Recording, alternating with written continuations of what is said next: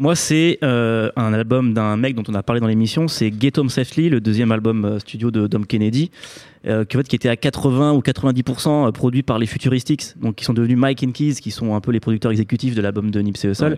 Et on retrouve ce côté hyper classe dans les productions, hyper doux, et surtout ce côté un peu engrenage où sur l'album de Nipsey Hussle, il y a un truc que j'ai kiffé, c'est ces moments où tu as une basse qui va faire démarrer un synthé, ou alors tu vas avoir un écho qui va finir une mesure c'est vraiment un truc d'enculeur de mouche, comme il kiffe là-bas euh, en Californie, tu vois. Et il y avait déjà ça un peu sur le truc de Dom Kennedy.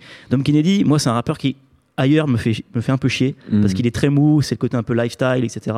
Mais là, avec ça, il devient un peu smooth. Mm. C'est hyper beau comme, comme album, c'est assez long, mais on est pris du début à la fin, donc je le conseille si vous avez aimé Nipsey Hussle, écoutez Get Home Safely.